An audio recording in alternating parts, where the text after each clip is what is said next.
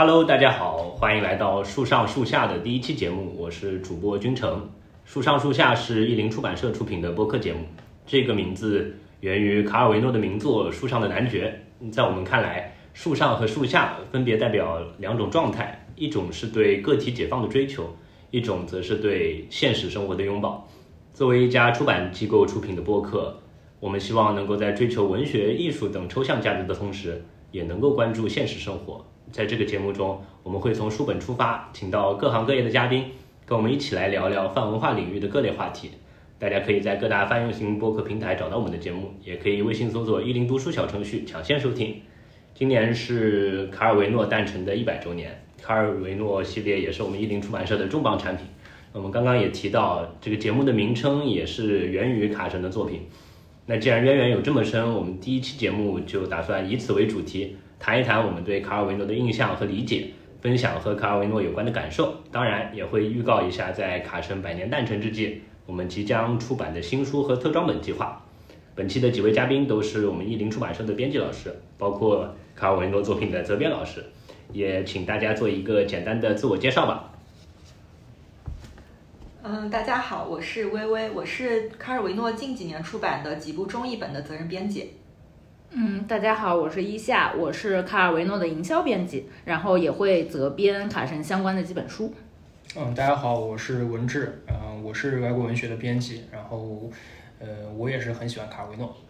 好，那我们第一个话题就还是从最开始的经过经历出发吧，就大家聊一聊自己是如何和卡尔维诺结缘的，或者大家第一次接触到卡尔维诺的作品是什么时候？我自己其实是在高中时期，当时其实不是系统的去看卡尔维诺的书，当时是做阅读理解嘛，可能 也很少有时间去看课外书。当时是选过一篇卡尔维诺的《黑羊》，呃，也有翻译叫《害群之马》的，对，然后它就是一个很短的，也可能是阅读理解把它删成很短的一个故事，对，那个之后才才知道卡尔维诺。所以在我们长期在在我个人长期的印象，包括我当时跟同学交流，跟同学长期对卡尔维诺的印象就是一个，呃，会出现在考试中的很著名的作家，但是又很晦涩的作家。对，好像卡尔维诺他最近也是经常出现在一些中高考的题源里面，就因为他那些短篇小说比较富有一些想象性啊，能够给给出一些更多不同的解读。我自己就是认识卡尔维诺，应该是就自己开始读的话，应该是在本科的时候读到了他的意大利童话。但是我当时在图书馆里看到这套书的时候，也是。呃，之前不太了解这个作家，然后也是碰到了这个三卷本，然后当时那个时候还还比较小吧，比较比较年轻，就是十八九岁，然后会觉得，哎，这个是不是童话故事书？因为我小的时候跟我姐姐，我的小表姐关系非常好，然后我在她家住的时候，我记得她家有一套就是硬壳精装的那种世界各国的那种童话书，那套书给我童年留下了非常深的印象。我那时候觉得就是特别美好的那种童话故事，都是来自于这种一就是精装，然后。比较厚的那种书，然后当时在图书馆看到的时候，我还挺就是是把它理解为那种传统的呃，就是欧洲的童话故事来看的。但是当我读的时候，我觉得哎很惊奇，因为我发现那些呃卡尔维诺的意大利童话，他们不是那种传统的童话写法，至少不是我小时候读的那种很甜美的童话写法。他的故事背后常常是最后王子和公主过上了鸡飞狗跳、什么锅碗瓢盆的生活，就是他会有一些反套路和一些。就是反直觉，或者说反原来的那种童话叙述的东西，然后我才意识到，哦，这个不是一个那种经典的那种沉淀了很多年的那种欧洲传统的 作品，这是一个很有意思的作家他所重新诠释的一些东西，然后那个时候才留意到这个名字卡尔维诺。对，对我接着你的话说，就是你刚刚提到那个童话嘛，但但其实很多这种就是。呃，最原始的童话，它反而是比较黑暗的，就是它可能之后会有一些，呃，就是后人对它的一些改编，然后让它过上快乐的生活。可能刚开始都是有一些黑暗的，然后卡尔维诺在这方面他也做了一些自己的一些创造性的发挥。我个人的话，我喜欢，就是我当时应该是本科的时候就是读过卡尔维诺，当时第一本应该是《看不见的城市》，然后当时看的时候也是觉得就是这种。很新颖，就是因为从来没有看过这种可能，你说它介于就是虚构和非虚构之间，然后又读起来又很像散文，然后反正就是一种非常良好的阅读体验。但是说实话，呃，当时读完卡尔维诺这部作品之后，呃，应该过了很多年之后才继续再读卡尔维诺。呃，当时我还记得应该是薇薇姐来找我，然后跟我说来印前审读一本书，我说哪本？啊，那个乌鸦。哦。然后当时。呃，当时我就我说是卡尔维诺，我就看了一下，结果我当时看了第一篇，我就觉得，哎，太棒了！因为之前我看卡尔维诺，他其实因为他他的写作风格变化太多了，就是我看这本的时候跟看上一本的体验就是完全不一样的，对，就大概是这样一个情况。嗯，我觉得对我来说，就是我对意大利语文学好像启蒙比较晚。虽然就是卡尔维诺的名字一直是如雷贯耳的，但是真正开始读还是就是我进了编辑这一行，在一五年开始责编卡尔维诺的书。然后我第一本责编的书是《美洲豹》那本《美洲豹阳光下》。然后虽然说这是我责编的第一本，但是在卡尔维诺所有作品的那个坐标轴当中，它其实是第一本在卡尔维诺去世，就是过世以后才出版的书。然后它其中收的三个短篇，分别从就人的三个感觉，分别是嗅觉、味觉和听觉三个方面去写的三个三个短篇。然后当时卡尔维诺是计划写人的五感，但是还有两两个感觉，就是触觉和视觉没有来得及完成。然后，因为这本书当时编的时候，它里边有很多就是关于美洲背景的相关的知识，然后也有一些西班牙语的对话。然后，因为我是学西语的，所以就当时就觉得很投缘。而且它里面写的，就譬如说写味觉的那篇，就是美洲豹阳光下，它那个美洲豹其实是美洲就是曾经盛极一时的一种图腾崇拜。然后像那个太阳，就是源源于那个墨西哥的著名的五个太阳的传说。就是不像我们是那个后羿射了九个太阳，就是墨西哥它其实是呃一个五个太阳，就是包括我们之前就是我们射出的富恩特斯的那个墨西哥的五个太阳那本书，也是说的这个传说，就是有水的太阳、土的太阳、火的太阳、风的太阳和我们现在的太阳，就是反正对我来说，就是这个《美洲豹阳光下》这本书是给我是是和那个卡尔维诺结缘的第一本书。既然大家其实都跟卡尔维诺结缘已经算是比较早了，那。呃，也就是说，卡尔维诺其实在我们的阅读生涯中也是存在了一段时间了，并且大家作为这个编辑，其实也是很熟悉卡神的作品。那大家觉得，对于卡尔维诺这整整个他，刚刚文志也提到他文风多变，那大家更喜欢他的哪一部小说，或者说是哪一部分的文字会更打动你们一些？嗯，我自己的话就可能对他那本《马克·瓦尔多》就是印象最深。然后这个书，因为就是我们社第一次出，应该就是二零一九年，算是非常新进的一本书。呃，然后这本书当时的装帧设计，我们那时候用了一版，就是比较算是说法比较糖果色，然后比较小清新的那个风格。然后封面上有有小猫，然后因为它主要讲的那个内容也是一个城市中的居民，就是这个书名就是这个。呃，算是这个主人公名字马克瓦尔多，然后，嗯，就当时这本书也受到了很多读者喜爱，因为他们很像我们日常是日常工作这样子，就每天打工，然后但是下班之后可能会看雪、看风、看月亮，然后就看一些很很可爱的，就是那种城市观察者，以及他这个里面这个主人公，他并不是一个很。嗯，怎么说，就是很虚无缥缈的那种文艺青年啊，他是有他呃有一点点沉重的生活部分，因为他有孩子有家庭，然后他其实是要面对生活中的一些很具体的事物的，但是他仍然能从这种呃庸常的生活中找出很多诗意的瞬间。其实，在这个里面，就是除了那些就大家可能喜闻乐见的句子，比如说那个什么，呃，冬天早上叫醒他的是寂静，就这种很美的句子之外，我对那个其中马克·瓦尔多逛超市真是非常喜欢，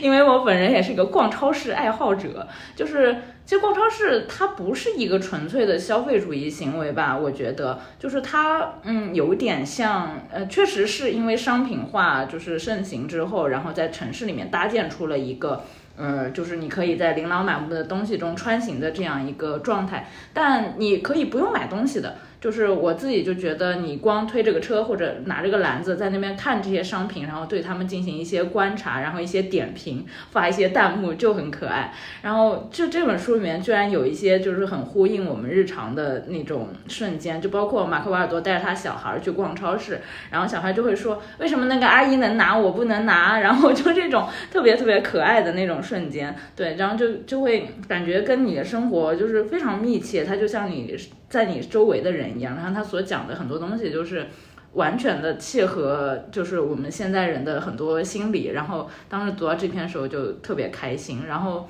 其实我我我自己也曾经有有一次想过，我要在逛超市的过程中录一期播客，对。然后当然，其实我还真的实践去录了，不过不过当时是因为有一些就是别的原因，就可能我搭档觉得录的不太好啊，或者什么，然后最后这那期节目没有做，然后我也引以为憾，然后在我心里一直觉得我应该再去逛一次超市，然后。录一个可能就像音频版的马克瓦尔多逛超市那样的东西，这个属于纪实播客。嗯，不算，其实也比较私人化。对对对，就看你怎么去处理这件事，看你在超市里面去聊，去聊的是一个你对这个呃城市这种物质生活的观察，还是说你私人的对这些零食饮料的喜爱？我觉得就看你方向。聊天的内容。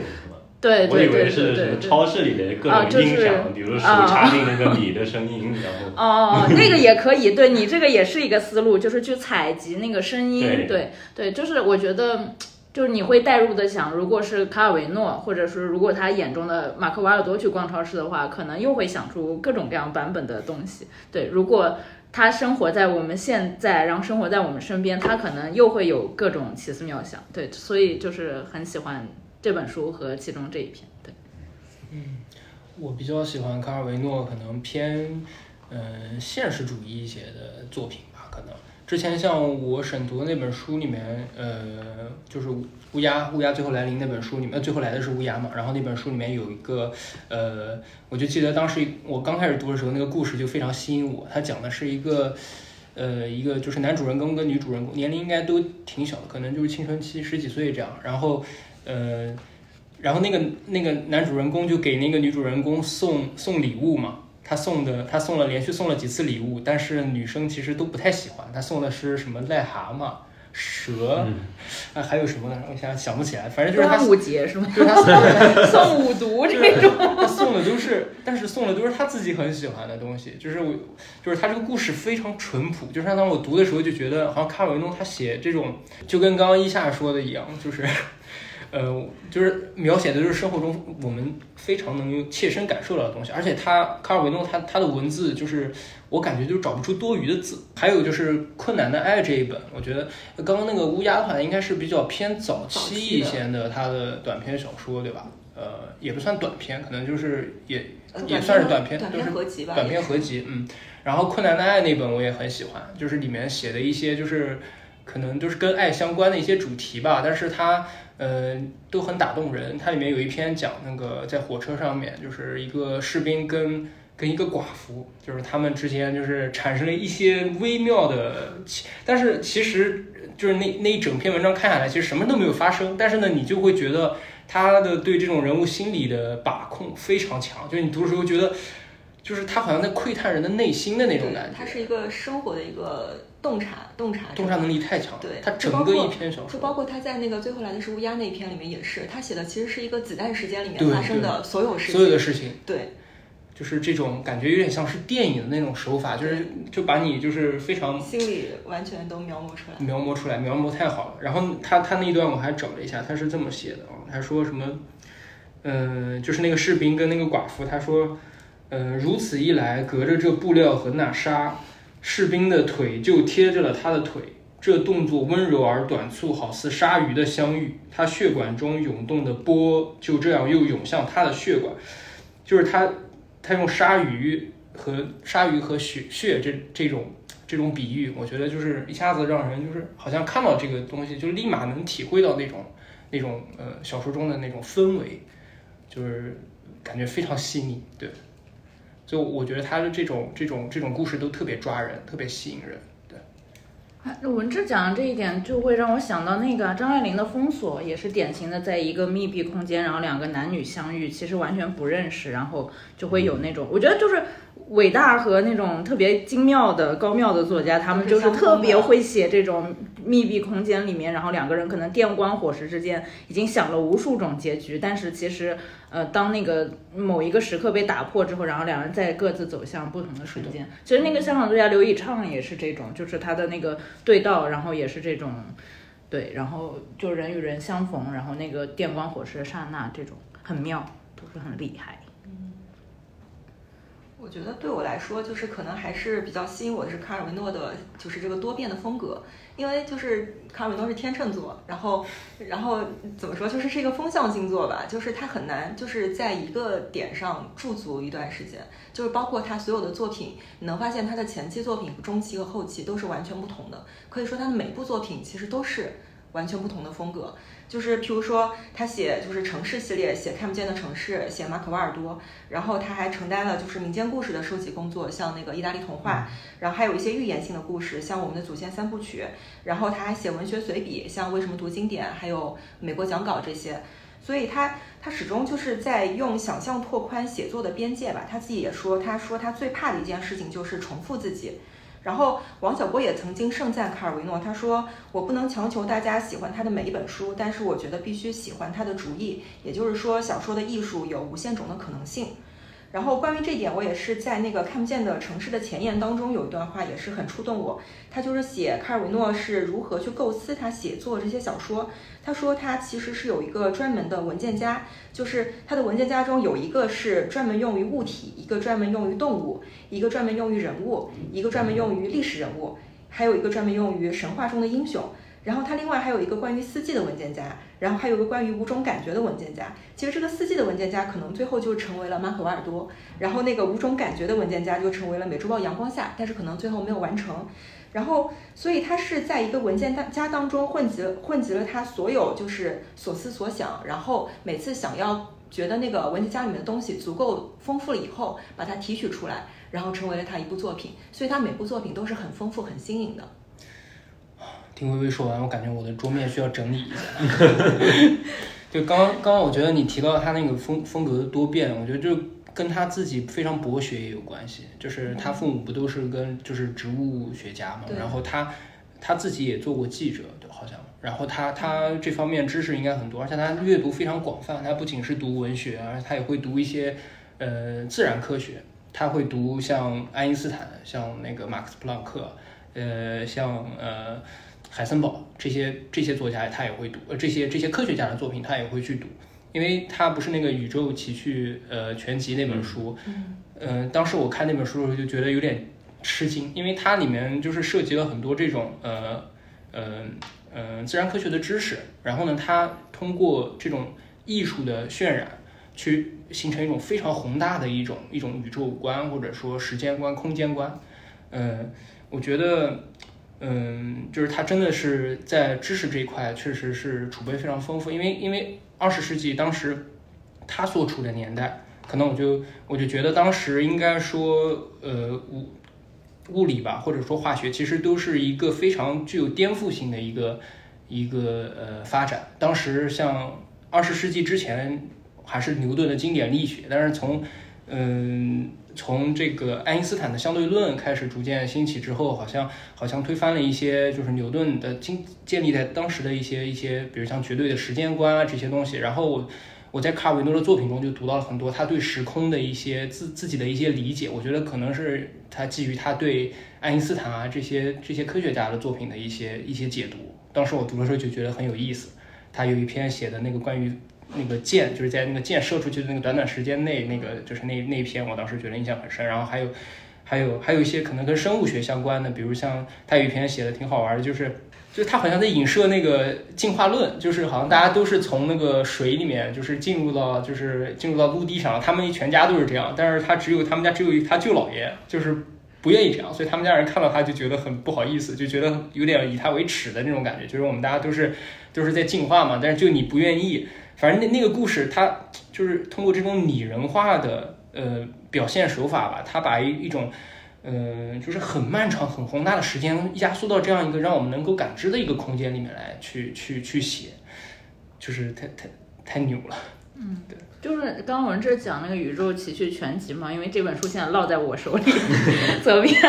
然后我自己在就是看这个书，因为其实已经是非常成熟的稿子，都是之前成熟编辑就是给过来的，然后我就是只要去看一下它的内容细节，然后你看的时候你肯定会不由自主的被他写的那个内容吸引，然后我就记得我也记得他在这本书里面其实写了现在之前很流行的那部电影《宇宙探索编辑部》里面，其实跟那个电影居然就是完全的有那种。灵魂契合的那种气质。对他，他也写了，就是电视机上的雪花是可能来自宇宙深处的。然后我想说啊，这我要把这本书寄给孔大山，寄给王一通，然后就是有那种感觉，就是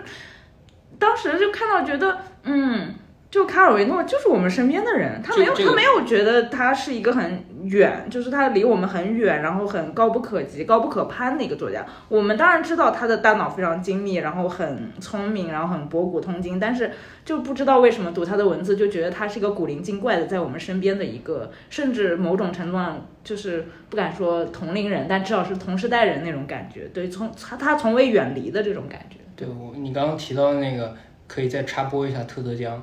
就是特德江也提到了，《三体》中其实也有就讲那个宇宙背景辐射嘛。那个特德江他在那个大激进那一篇里面写到了，就是说那个鹦鹉嘛，他听到那个，嗯，听到的那个就是阿雷西波呃呃望那个望远镜，它所接收到的信号很可能就是来自宇宙大爆炸产生的那个宇宙，就是呃宇宙背景辐射。对那个，我当时看了也觉得非常震撼，而且他通过文学的形式表达出来，就我真的觉得有些科学的知识，他通过文学的形式表达出来会非常有感染力。嗯，对，就魅力加倍那种感觉。刚刚几位像像微微、像文志都提到了卡尔维诺这个人的生平啊，就已经不局限于是卡尔维诺带给我们的一些文字体验了，就会联想到他的一些事件啊、他的家庭背景啊，来来对他进行解读。之前钱钟书说。嗯，你吃一个蛋好吃，你不一定要认识他那个母鸡是谁，对吧？他就是说，你看作品就行了，不用看人。但是卡尔维诺好像就是那部分，就是我们看了他作品，忍不住就去想要去探索他这个人，他这个作者到底是怎样的这样一种作家。那就引正好引到我们下面一个话题，就是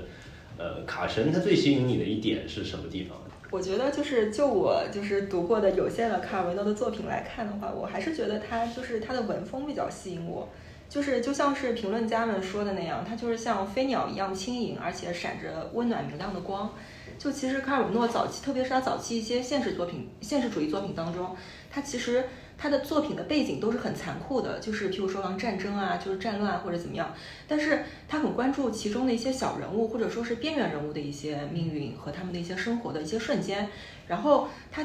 企图是在以一种轻盈的笔去承托生命的重，我是有这种感觉。特别是譬如说在那个最后来的是乌鸦里面，就是。卡尔维诺写的是一些小人物，譬如说，就是在一家就是被盗窃的蛋糕店里边，就是黑暗当中，就是因为对于甜点的这个热爱，然后警察违背了自己的职责，然后小偷也是克服了自己的恐惧，就是两者就是上演了一场狂欢。然后还有一个是一个可怜的小老头，他通过睡在一个大仓库的一个皮衣里面，找到了片刻的温暖和幸福。他也是因为在救助中心，别人给了他一条，就是其实是很扎人一条保保暖裤，但是他就是在那里面体会到了就是一种温暖吧，就是嗯，就是卡尔维诺就是笔下那些形形色色的小人物，就是你会发现他虽然就是很平凡，但是他很勇敢，然后他也很机智，然后逆境当中也会保持一种很乐观的一种态度，就是仿佛就是生活当中没有什么可以就是打败打败这些人。嗯，我自己的话，因为我。就是我我自己也写书评什么的嘛，然后我自己一直认为我书写作书评上那个精神上的那个师傅，甚至是呃就是写作上精神上那个父亲是就是台台湾书评人唐诺。然后，但是唐诺他本人呢是非常推崇卡尔维诺的。然后我就觉得卡尔维诺某种角度来讲是我的怎么说，就是写作的那种精神上祖师爷还是什么，就是那种爸爸的爸爸。爸爸的 爸爸是。对，就是有那种对他，他是我偶像的偶像，所以他肯定就是我就是要。呃，某种角度上肯定是得仰望的人。然后我自己去参加那个唐诺在那个香港书展上的一个讲座的时候，他当时就是也非常认真的准备了一个。很厚的讲稿，然后他所有的那个讲座的呃开始的呃他他这那他那场讲座开始的时候，他就是引用了卡尔维诺树上的男爵上面一个梗，然后就是说嗯一个人，当然他可能进行了一些衍生，不不一定是他书里面原来的那种使用的方法了，嗯，但是他是讲说把文学作为一种置业嘛，他那场讲座的题目，然后他就说就是有一个人就是在在树上，然后他引用这个。这个怎么说？引用树上男爵的这个典故，然后去讲一个人在树上，然后所有人都觉得他可能只是玩乐玩闹，然后一个在树上爬上爬下的一个男孩子而已。但是是这个在树上的人看见了，呃，这个城池里面外来的入侵者，最早看见了这个城池外来入侵者要进入这个城池，然后他给大家发出了警戒。然后他是以这个样子的一个比喻一个形式来比喻文学在我们社会当中的一个地位吧。然后就说文学可能是你平时看它没有用，然后是一个消遣，是一个娱乐，但有时候，嗯，所写出来的东西是能，呃，让人们就是警醒到这个世这个这个社会这个世界最该知道的那种，呃，红线啊，或者说那种警戒的事情。对，然后我一直都觉得他这个比喻就非常的妙，就是让让我一直觉得。就是我也很认同，就是文学在我们生活中所处处的这个处境吧。就是可能平时我们觉得没什么，就是看来消遣啊那种。但是其实有很多时候，它的里面很多深意，或者说某某些时刻你阅读它，然后就会点醒我们嘛。然后所以我觉得，嗯，作为我师傅的师傅，怎么说也得就是。这一辈子都得经常去看卡神吧，可能在我心中就是有一一根这样的线，然后觉得卡神会是一个常看常新的作家。就像我很小的时候，可能十几岁的时候刚接触他，我以为他就是个童话作家，以为。然后当然随着后来就是工作中，包括然后到现在，然后一直就是不断去读他，读他不同的作品，像包括微微讲的，就是他不同类型的作品，嗯。对，然后我我我觉得我就是目前还欠缺的，就还没有读《我生于美洲》那个大部头，那个有八百页。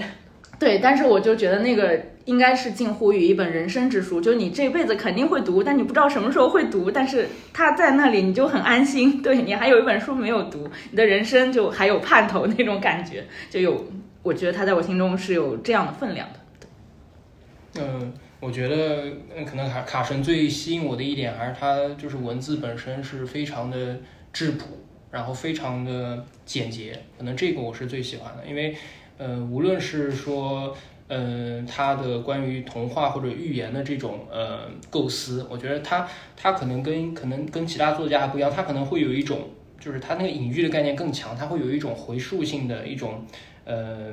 呃一种表现力，他会把很多。呃，就比如像我们刚刚之前提到的《宇宙呃奇趣全集》里面，它会有一些，嗯嗯，它不像把把一个呃背景设定在未来之类，它是去回溯回溯到一个，比如神话啊，或者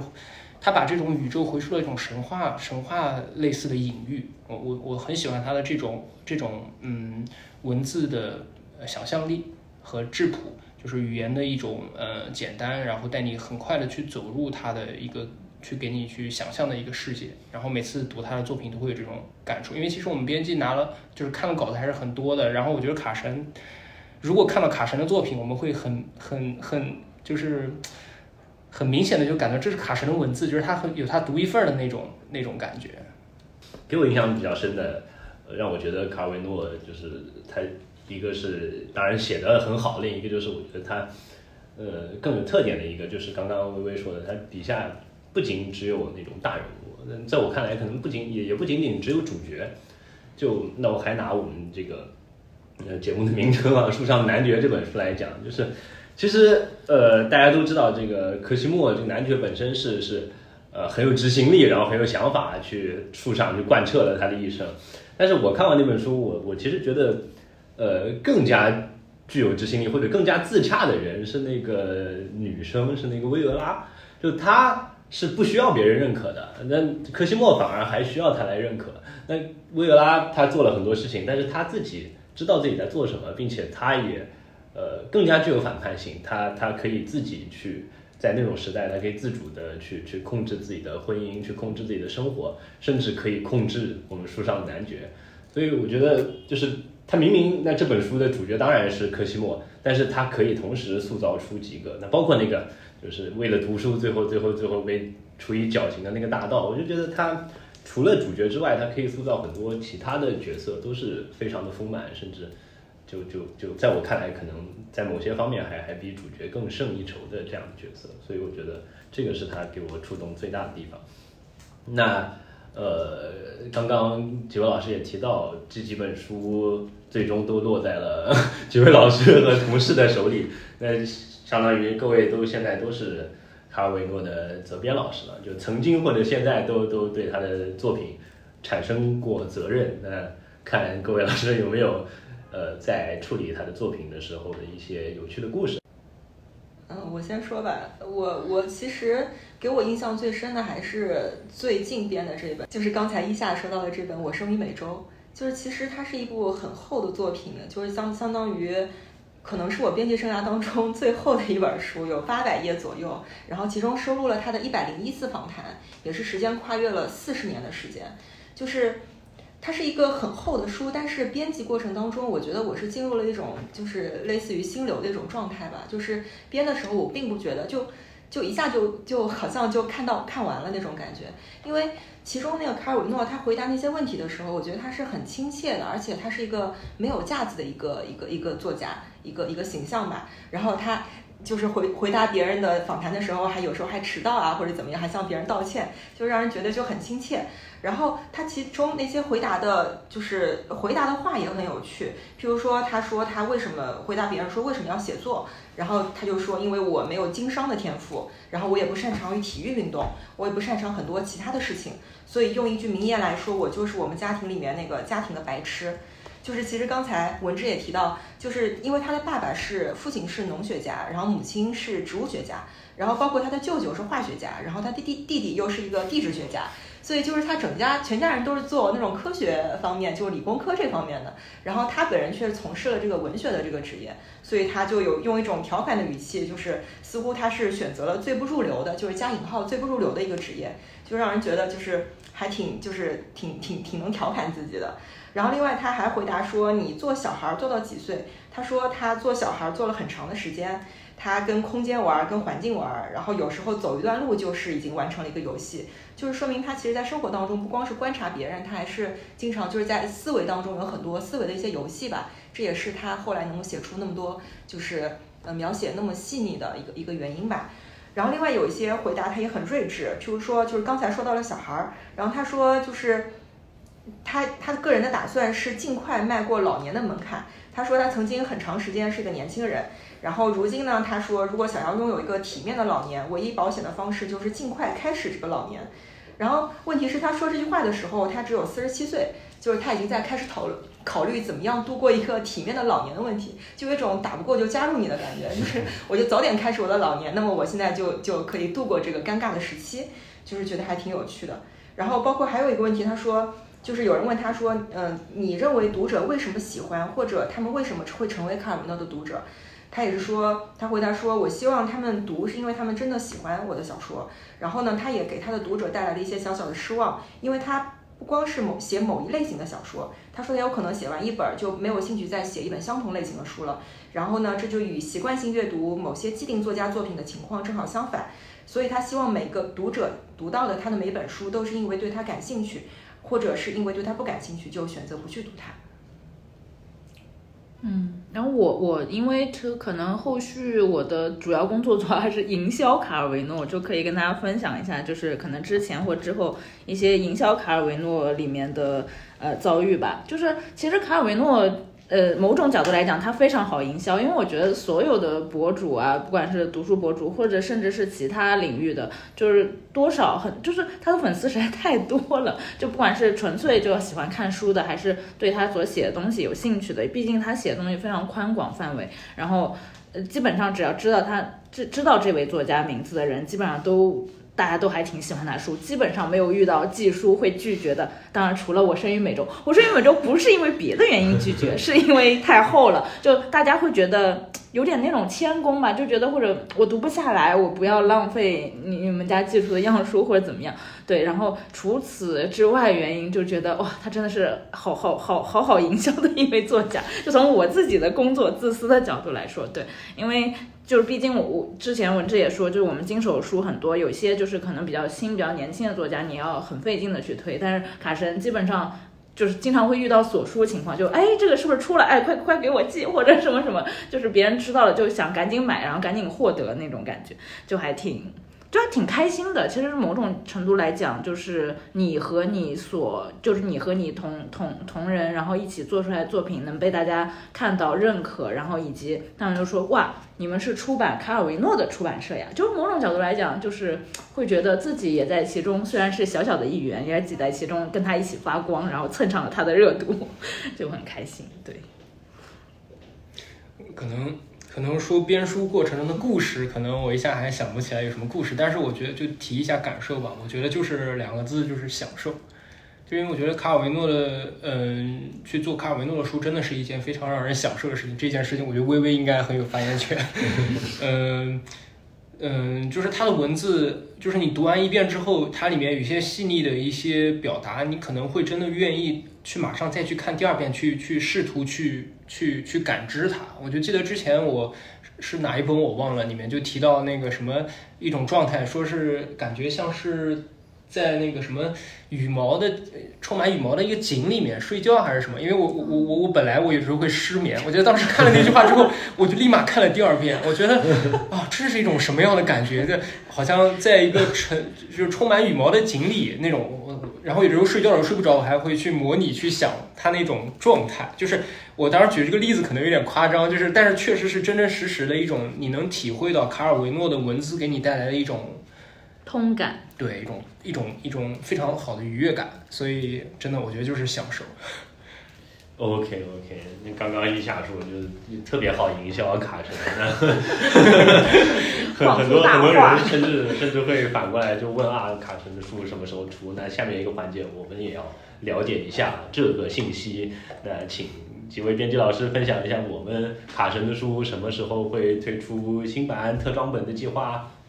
大家可以分享一下。嗯，其实关注卡尔维诺作品的读者朋友们肯定都很了解，就是我们的卡尔维诺作品的中译本呢，就是从零一年开始我们引进了以后，其实经历了一轮又一轮的更新和迭代的过程，就是从最早的就是五卷本的有一个卡尔维诺文集。就是一个硬精装的一个一个五卷五卷的开本，然后到我们后来平装本，就是彩色的那一本，就是卡尔维诺作品集的单行本，然后再到我们精装白色的，就是典藏版的卡尔维诺经典，以及我们后来一九年出版的卡尔维诺作品的五五本的一个小套系。其实我们一直有在持续的跟进国外出版的一个最新的动态。就二零二三年，我们即将迎来卡尔维诺的百年诞辰，然后也是应读者朋友的强烈呼声，我们会将卡尔维诺经典系列补齐。我们还会收入精装本的马可·瓦尔多，然后形成一个相对完整的一个卡尔维诺作品，呃，精装的一个套系。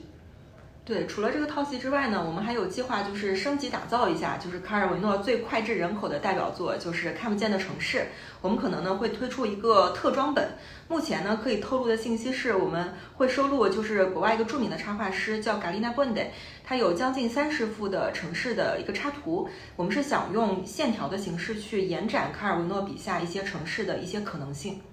对，然后我们的祖先这个系列会推出一个小套装。呃，分成两半的子爵，树上男爵不存在的骑士，嗯，会采用就是一比较趁手的小开本装，然后轻盈的年轻化的呈现，就方便大家呢可以呃携带在包里随身阅读。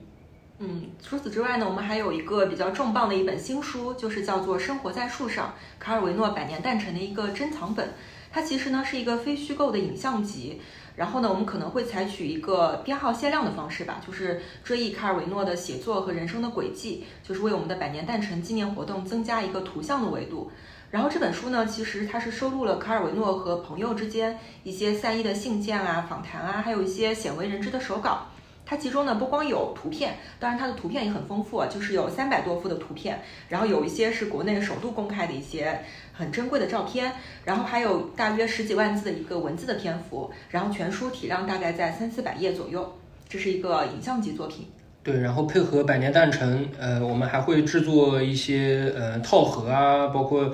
呃周边的文创，呃一些定制设计，然后进行一些文创的尝试，比如像徽章啊。呃，帆布袋啊，贴纸啊，纪念戳啊，京剧之类的，京剧印章啊，就是这些。呃，广大的读者朋友们，如果有好的想法，也欢迎给我们提供。谢谢各位老师分享的信息。刚刚一下来说，留了一本卡神的书没有看，就人生还有叛徒。我们不讲那么大，我们不讲人生，我们讲起码今年好像还会出这么多卡神的书。我们今年还是会有很多盼头的。那今年可能我们也想举办一些跟卡神诞辰有关的活动啊之类的。那我们现在先介绍一下我们活动，也聊一聊，呃，卡神百年诞辰，我们可以有一些什么点子来跟他庆个生。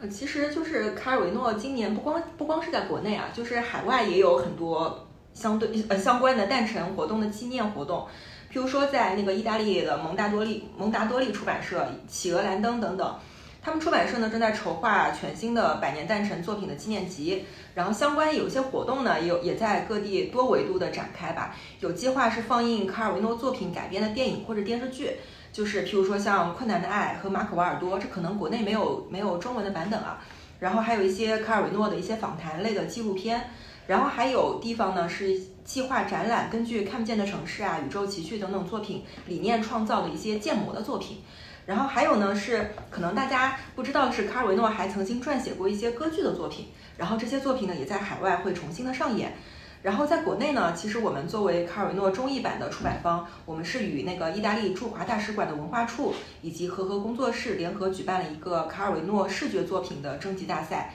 然后呢，它是包括插画和短视频两个赛道。就是大家有兴趣的话，可以关注我们的译林出版社的官方微信公众号，我们会发布相相关的呃视觉作品征集大赛的信息，也欢迎大家多多参与。奖品是什么？来，你来，您来。啊，我据我所看到的内部消息，啊有奖金哦 有很丰厚的奖哦金。，OK，这个信息就足够了。对对对对对对对，你可以拿这个奖金再来买 卡神的书。形成了一个循环？给你闭环上了。那就除了这种我们目前已经定下来搞的那种比较正式的庆生，我不知道就是各位有没有想着给卡神做一些奇怪的脑洞的庆生？毕竟是人家一百一百一百年内，对啊，就是海内外都在庆祝哎。